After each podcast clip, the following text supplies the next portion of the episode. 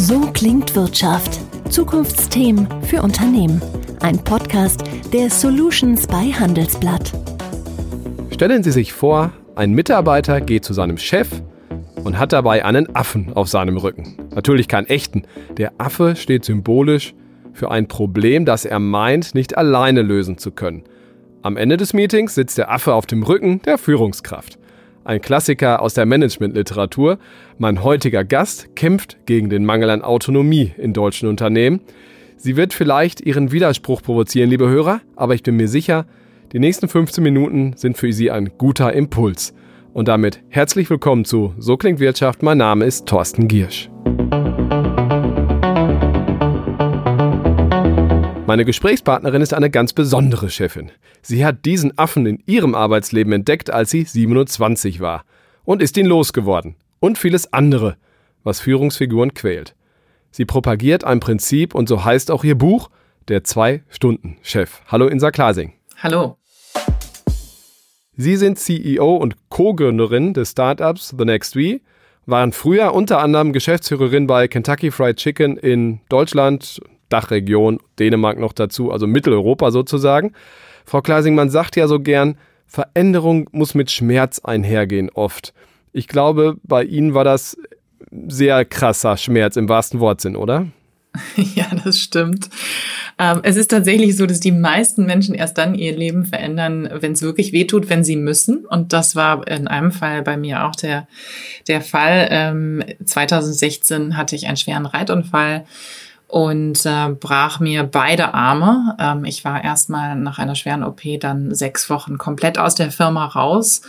Und als ich zurückkam, war der linke Arm in einer Schlinge und der rechte Arm im Gips. Und ich war genau zwei Stunden am Tag produktiv.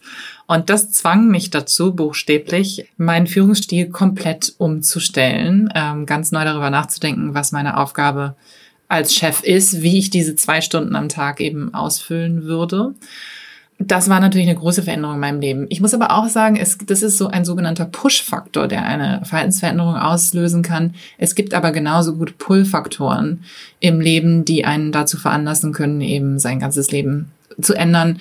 Und das war dann wenig später ähm, der Fall, als ich ähm, ja mich entschied, äh, vom CEO zum Gründer zu werden und äh, äh, diesen Job äh, bei KFC an den Nagel gehängt habe und dann nach ähm, Berlin gezogen bin und sozusagen wie bei Monopoly nochmal zurück auf losgegangen bin ähm, und wirklich nochmal noch mal ganz neu angefangen habe. Wie war das denn damals? Zwei Stunden am Tag. Äh, man sagt ja sonst, mit acht kommt man ja schon nicht aus. Wie, wie hat sich das für Ihre Mitarbeiter dargestellt? Was haben Sie genau gemacht dann, um das irgendwie am Laufen zu halten, das Rad? Als ich wiederkam von diesen sechs Wochen Abwesenheit, da habe ich einen ganz offenen Dialog mit meinen Mitarbeitern geführt und habe gefragt, was war gut in der Zeit, ähm, in der ich nicht da war. Und man muss dazu sagen, das Team ist wirklich durchgestartet. Also meine Abwesenheit hat weder in Chaos noch in Stillstand geendet. Ähm, und was wünscht ihr euch, ähm, was jetzt wiederkommt oder, oder was ich tue? Und auf Basis von diesem Dialog habe ich tatsächlich grundsätzlich überdacht, was ich mache und ähm, bin dann zu folgendem Schluss gekommen es ist ja gar nicht einfach, dann so 80 Prozent der vorherigen Tätigkeiten auszusieben und sein zu lassen. Und ich habe dann folgendes Prinzip angewendet, um zu entscheiden, ob ich etwas zukünftig noch mache, ob das in diese zwei Stunden gehört oder nicht. Und das ist das sogenannte Autonomieprinzip, so habe ich es dann genannt. Alles das, was die Autonomie der Mitarbeiter unterstützt an Führungsaktivität, ähm, war erlaubt. Und alles das, was die Autonomie der Mitarbeiter gemindert hat, ähm, habe ich weggelassen. Zum Beispiel Schulterblicke, ähm, die man gerne im Verlauf eines Projektes macht ähm, oder Abstimmungsschleifen, Diskussionen über das Wie einer Aufgabe. Das alles habe ich, habe ich dann abgewählt. Heißt, äh, delegiert ja auch ein Stück weit. Sie schreiben in Ihrem Buch, Sie haben auch vorher schon zumindest geglaubt, ganz viel, so viel wie möglich zu delegieren, wahrscheinlich wie 95 Prozent der, der Führungskräfte. Aber das ist ja offenbar dann doch eine Fehlentscheidung. Man kann noch mehr delegieren, noch mehr auf Autonomie setzen, oder? Ja, was ich im, im, durch diesen Unfall ähm, erfahren habe, ist, dass zwischen Delegieren und Loslassen der Mississippi fließt. Es war tatsächlich so, dass ich vor dem Unfall sehr viele Entscheidungen bereits in die Organisation delegiert habe. Aber beim Delegieren entscheidet man selber, was man abgibt und an wen und unter, nach welchen Kriterien dann auch äh, eine Lösung gestaltet werden soll. Beim Loslassen entscheiden, entscheiden andere. Und das ist ein, eine komplett andere Hausnummer noch, will ich sagen. Und ich habe mich natürlich gefragt, warum ist das so? Warum war das vor meinem Unfall unvorstellbar, wenn ich eh schon eine progressiver Leader war, ähm, dass da noch so viel mehr geht, wenn man eben komplett losliest. Und ich glaube, es ist am Ende unser Ego. Unser Ego suggeriert als vermeintliche Unentbehrlichkeit. Und am Ende will jeder Mensch gebraucht werden. Das Bedürfnis nach sozialer Zugehörigkeit ist ein fundamentales psychologisches Bedürfnis. Und wir wissen natürlich alle im Kopf, ähm, dass wir nicht unersetzlich sind, aber im Herzen kommt diese Erkenntnis äh, kaum an.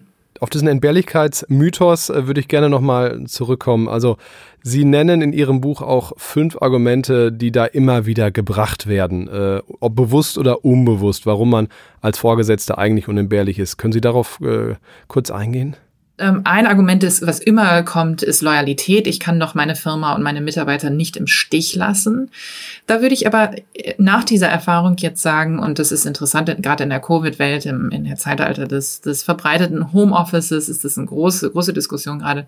Wir erleben doch alle, dass Präsenz eigentlich nicht der einzige Ausdruck von Loyalität ist. Ich glaube, es geht vielmehr darum, wenn ich ein loyaler, loyaler Chef sein möchte, dass ich in äh, schwierigen Situationen Rückendeckung für meine Mitarbeiter habe. Und ich glaube, da ist die, die, die Präsenz ist, ist da äh, gar nicht so wichtig. Ein weiteres Argument, was immer wieder gebracht wird, ist, ähm, ich kann doch die Erwartungen nicht enttäuschen von denen, die mich überhaupt in diese Position äh, gebracht haben oder von den Investoren oder anderen Stakeholdern. Ähm, das wird häufig ins, ins, ähm, ins Feld geführt. Ein drittes Argument ist äh, Pflichtbewusstsein. Ich bin allein vertretungsberechtigter Geschäftsführer. Das geht ja gar nicht ohne mich. Ähm, auch das lässt sich natürlich äh, anders regeln und ist im Übrigen auch nicht besonders nachhaltig, wenn nur einer unterschreiben kann.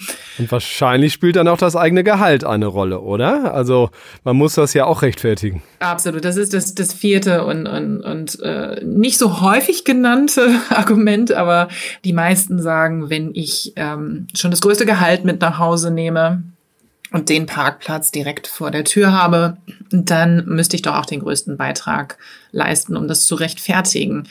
Da kann man nur sagen, Chefs werden ja am Ende nicht für die Anzahl ihrer Stunden Arbeit bezahlt. Im Gegenteil, sie werden dafür entlohnt, wie viel Verantwortung sie tragen und welche Ergebnisse sie am Ende produzieren. Und das letzte Argument ist tatsächlich, das ist ganz spannend, weil es auch immer wieder genannt wird, dass man doch mögliche Katastrophen abwenden muss und dafür präsent sein muss. Wenn es nötig ist, dass dass der Chef eingreift, damit eine Katastrophe abgewendet werden kann, ist auch das nicht nachhaltig und vor allem auch nicht skalierbar. Also den Entbehrlichkeitsmythos kann man entkräften. Sie haben die Argumente da wunderbar gesagt. Aber ich kann mir vorstellen, jetzt äh, einige Hörer werden jetzt sagen, ja, leicht reden, wenn man richtig gute Mitarbeiter hat. Also ich komme auf den Affen vom Anfang zurück. Äh, wenn ständig Mitarbeiter mit dem Affen auf dem Rücken zu mir marschieren, was soll ich denn da machen? Um das eben umzugewöhnen wieder, das, das braucht eine Zeit.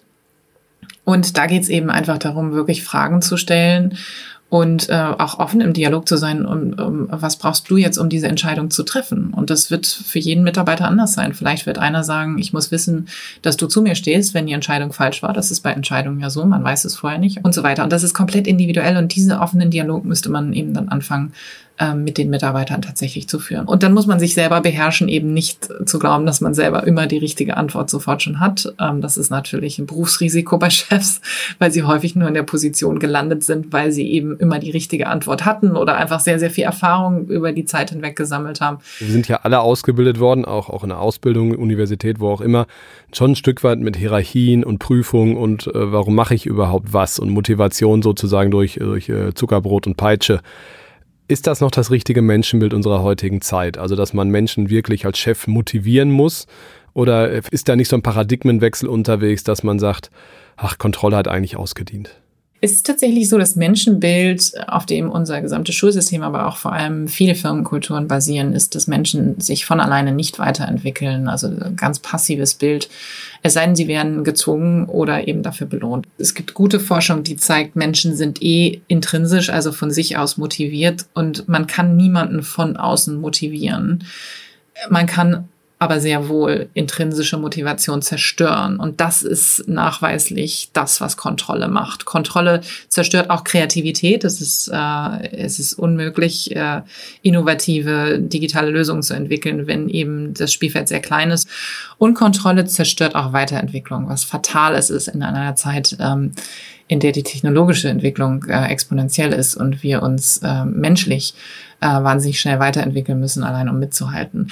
Für alle, die jetzt sagen, ja, aber ähm, das hat ja, hat ja immer gut funktioniert, das hat auch gut funktioniert. Kontrolle hat in einer berechenbaren Welt sehr gut funktioniert und auch, auch viel, viel Fortschritt gebracht, aber die Welt hat sich geändert und die Menschen damit auch. Deswegen bin ich fest davon überzeugt, dass die Führung der Zukunft führen mit Autonomie ist und Kontrolle tatsächlich ausgedient hat.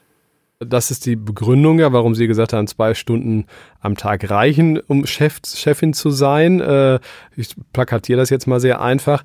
Jetzt haben wir gesagt, warum es die, was man in den sechs, acht, zehn Stunden nicht mehr machen muss, weil das autonom passiert mit den Mitarbeitern. Lassen Sie uns kurz noch darüber sprechen, was in den zwei Stunden denn passiert. Also was macht der Chef oder was haben Sie denn damals bei Kentucky Fried Chicken in den zwei Stunden wirklich dann noch wesentlich äh, gemacht? Was ist dann der wesentliche Job?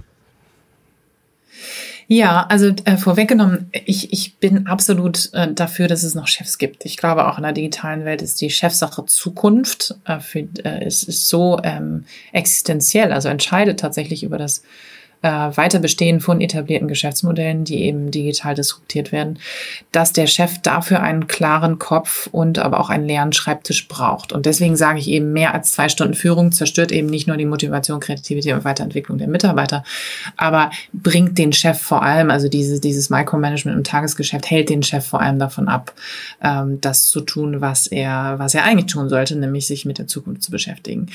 Ähm, jetzt, wenn man von diesen zwei Stunden Führung am Tag ähm, ähm, ausgeht, dann ist es so, dass der Chef in dieser Zeit auf jeden Fall den Rahmen für Erfolg erschaffen und halten sollte, ihn aber auch gar keinen Fall selber füllen sollte. Also sprich, der Chef ist weiterhin zuständig für das Was, er ist visionär, aber er ist nicht zuständig für das Wie.